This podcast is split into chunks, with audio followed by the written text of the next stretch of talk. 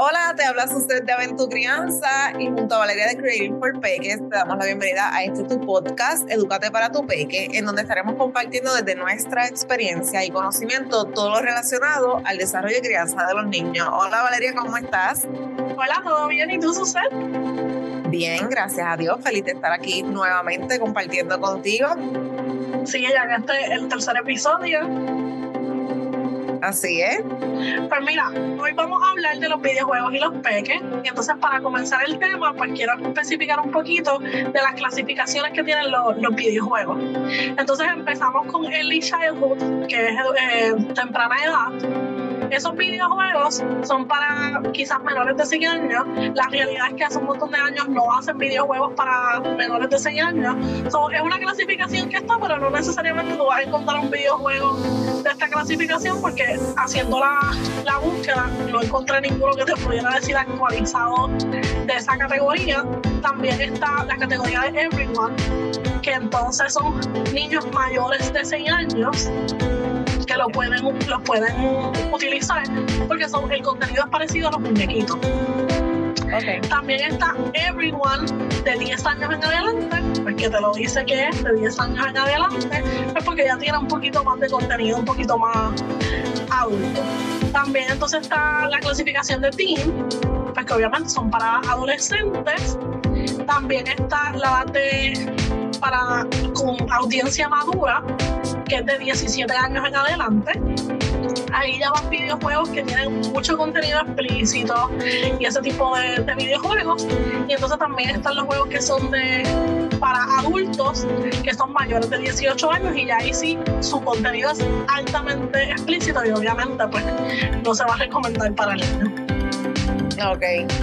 Eh, hablando de, de, los videojuegos, obviamente lo vamos a hablar desde una perspectiva de cómo esto afecta cuando hay un mal uso y manejo de los videojuegos. En este caso, cuando son pequeños y se exponen a juegos que no están dentro de las clasificaciones que menciona Valeria, y entonces lo expones a ver juegos o a, o a verlos hasta jugar, jugar la distancia, eh, que no son adecuados para ellos. Y, por eso quise por eso quise traer las clasificaciones, porque es algo que yo entiendo que a veces se pasa por alto y no se toma en consideración que como las películas, los videojuegos también te traen una guía más o menos para que tú tengas una idea de antes de jugar ese juego, quizás verlo, puedas tener una idea de qué contiene ese videojuego, que tu peque se va a exponer utilizando ese juego o viéndolo. Y por ejemplo, y ahora que tú mencionas de, la, de las edades, lo digo pues porque, por ejemplo, en mi experiencia como maestra, pues, en una ocasión tuve un niño de cuatro años jugando un juego que estaba clasificado para audiencia madura.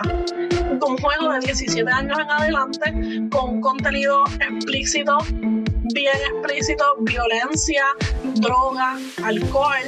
Y pues por eso es la, mi recomendación de que siempre miren la parte de atrás del videojuego que tiene su clasificación y te especifica por qué tiene esa, esa clasificación.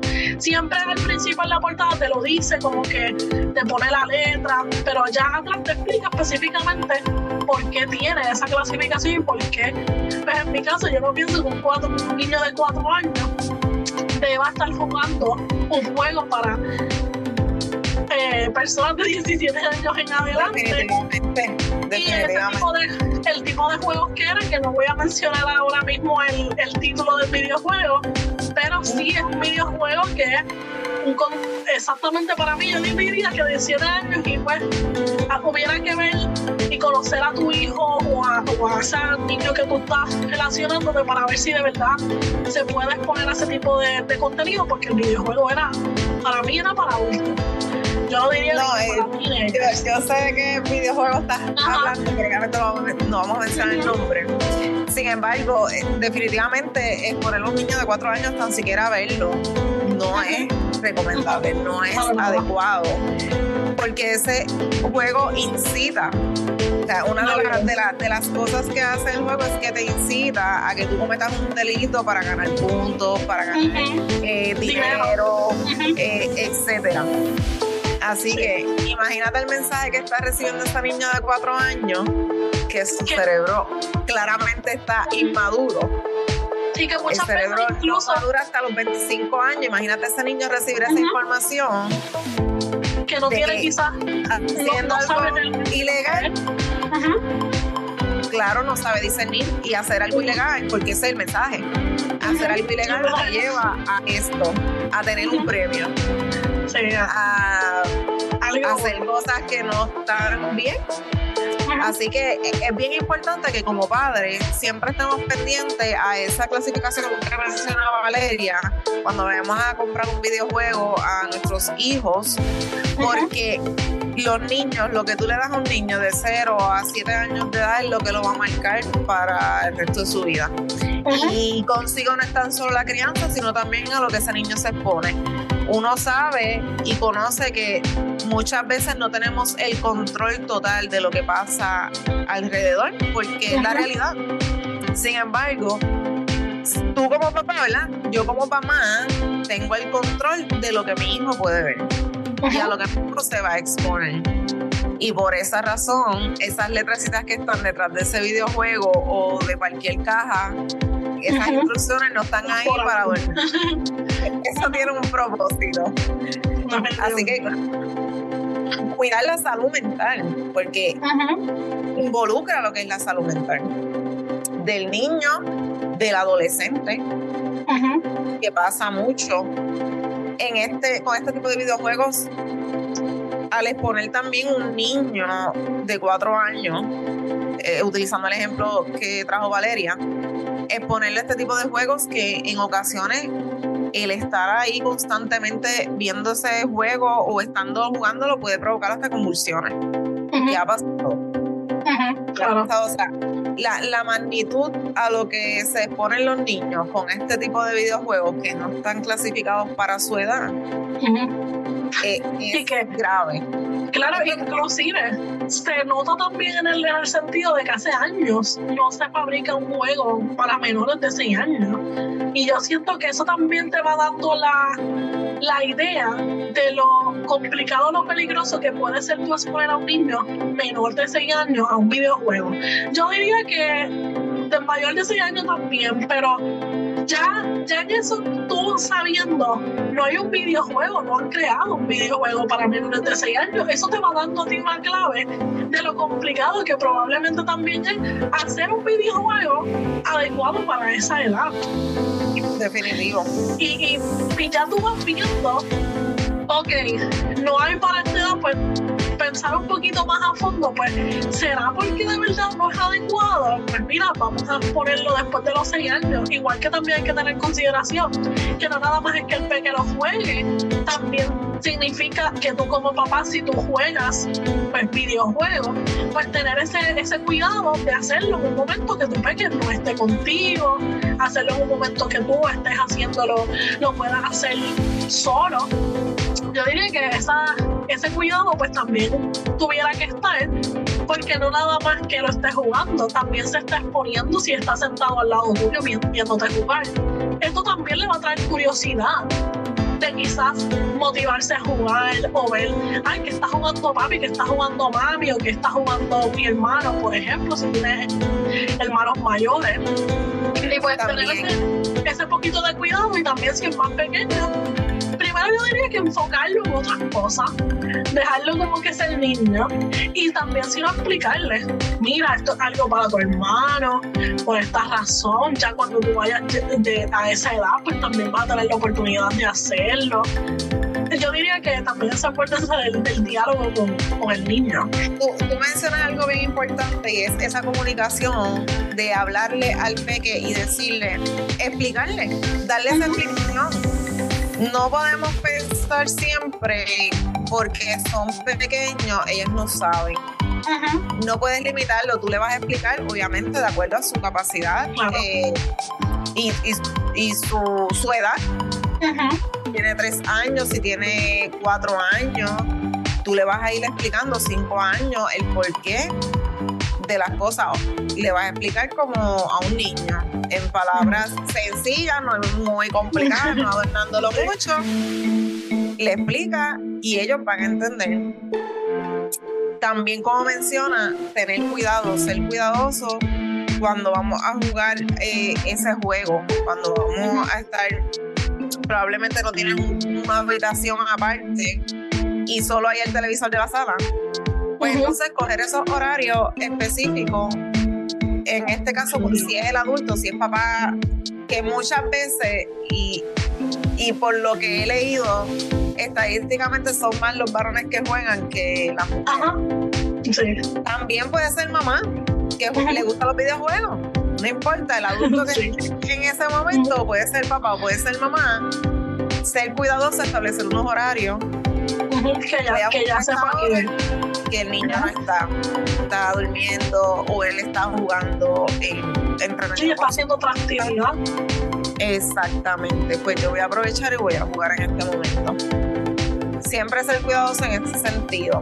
De igual forma, hay con los pequeños y los adolescentes, que hay que mencionarlos también.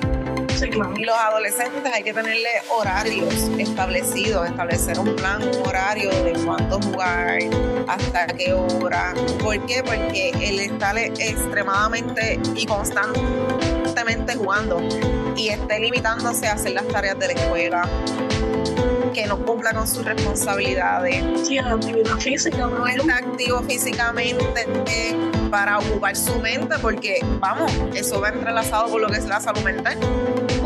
Porque cuando juegan, ellos se pierden del mundo. Ellos están ahí conectados, enfocados. Pues hacer tener esos espacios que pueda hacer ejercicio, que pueda conectar con la naturaleza, que pueda socializar en el sentido de con la familia, de hablar, de comer, de sentarse a comer. Todas esas cosas que sean bien importantes, sobre todo también el sueño. Al establecer un horario, estar hasta las 3 de la mañana jugando, para levantarse a ir a la escuela a las 5 de la mañana. Todas esas cosas tienen un efecto, o sea, un efecto dominó todo, si, si no le tienen un plan establecido, un horario, una estructura, todo eso va a ir afectando. Y es muy fuerte conocer que un adolescente esté hasta padeciendo de depresión y ansiedad, porque eso es también una de las consecuencias de estar tan conectados con los videojuegos. Y es bien fuerte conocer que un adolescente puede estar pasando por estas situaciones debido y como consecuencia a estar adicto, porque eso también genera adicción. Y suena fuerte, pero es la realidad. Aunque no se ve así, y no lo hablan mucho, pero sí es la realidad. Eso crea adicción. Soy igual que cualquier otro vicio. Y, diría que tú, por ejemplo, hay niños que quizás empiezan a jugar y no pueden parar hasta cierto momento. Tiene mucho que ver también con esa, ese grado de que pues, están enfocados tanto en eso y ese grado de adicción de que no pueden parar. De que déjame salir corriendo de la escuela porque lo único que yo quiero hacer es ir a jugar o sea, se ve afectado su, su educación, su desarrollo también, porque el tú no estar activo físicamente puede crear obesidad en ese, en ese niño, en ese pequeño adolescente. Y, y, yo siento que se, como que se subestima mucho quizás, no porque ya quizás es más grande, está bien, no, no, es, que lo, no es que lo cohibas de jugar, pero involúcralo o enséñale con tu ejemplo también que hay otras cosas que tú puedes hacer para despejar tu mente, para entretenerte, que no necesariamente son los videojuegos. Que lo incluyas, que sea partícipe si él lo quiere hacer, pues claro que sí, porque es algo parte que él puede hacer. Que ahí voy también que, por ejemplo, en mi caso como maestra preescolar, yo utilizaba, por ejemplo, lo que es el juego de Just Dance. Obviamente, hago la aclaración, no eran todas las canciones, no era el, el, videojuego como tal, porque, por ejemplo, a los niños de 5 años todavía el control de sus movimientos pues, es un poquito complicado para ellos. Y el juego de Just Dance, pues te va midiendo. Si tú lo estás haciendo bien por tus movimientos, pues nosotros lo que hacíamos era que le poníamos el video sin darle el control ni nada. Y ellos lo que hacían era que seguían el movimiento del muñeco o de la persona que estaba en, en la pantalla y a ellos les encantaba. Se estaban haciendo actividad de movimiento, estaban haciendo un tipo de ejercicio, estaban trabajando su coordinación y equilibrio como un videojuego, una manera modificada a su edad. Obviamente nosotros viendo el baile primero, viendo la canción primero, porque por ejemplo Justin está clasificado como para everyone por la no sé si Everyone o Everyone de 10 en adelante, pero está en una de esas dos clasificaciones, porque eh, tiene letras de canciones que son un poquito más para adultos y pues por eso lo tienen en esa, en esa clasificación. Igual que yo sí, por ejemplo, si tengo el conocimiento que ellos censuran las palabras que quizás pues no, no se deberían decir al momento, pues sí te la, la censuran. Por ejemplo, otro videojuego que yo diría que no, yo no lo haría para menores de 6 años, porque vuelvo a lo mismo de que es un videojuego que necesita mucho del, del manejo que tú tienes del control, que es por ejemplo el de Sports, que estaba disponible para Wii y ahora está disponible para el Switch.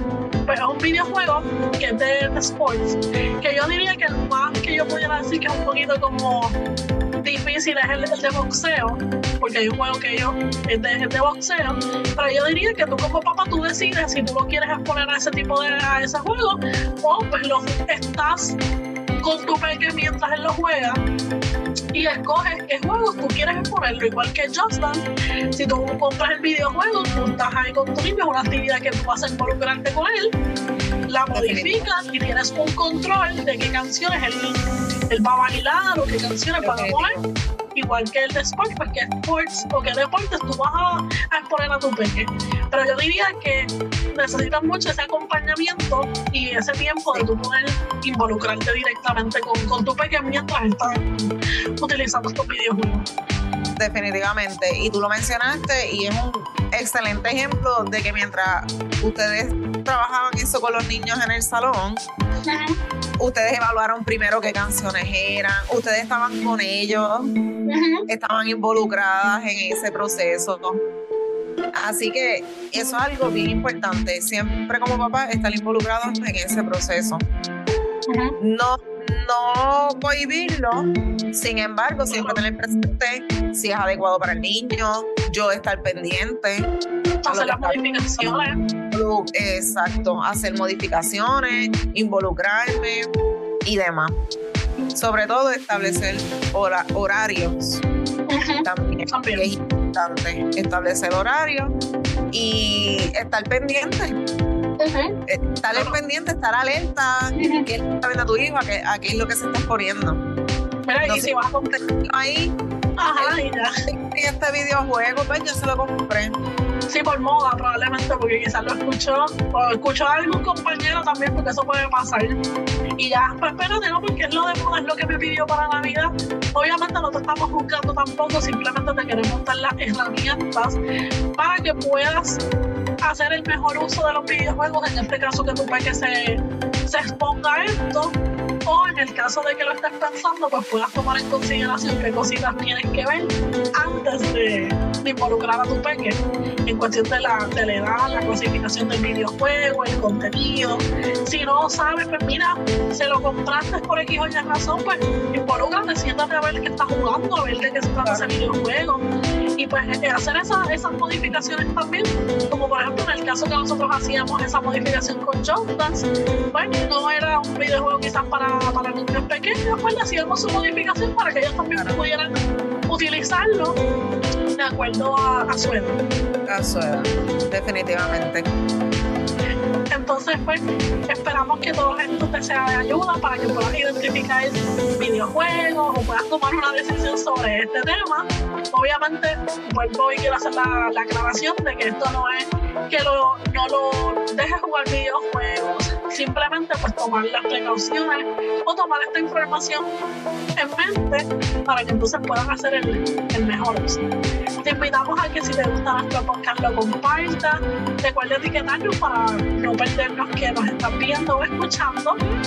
También nos puedes dejar una reseña para que entonces no te pierdas los demás episodios, te puedes suscribir y así puedas seguir informándote para la educación y aprendizaje de tu peque.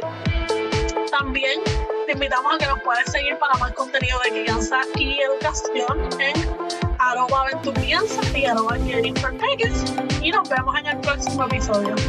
Bye. Bye.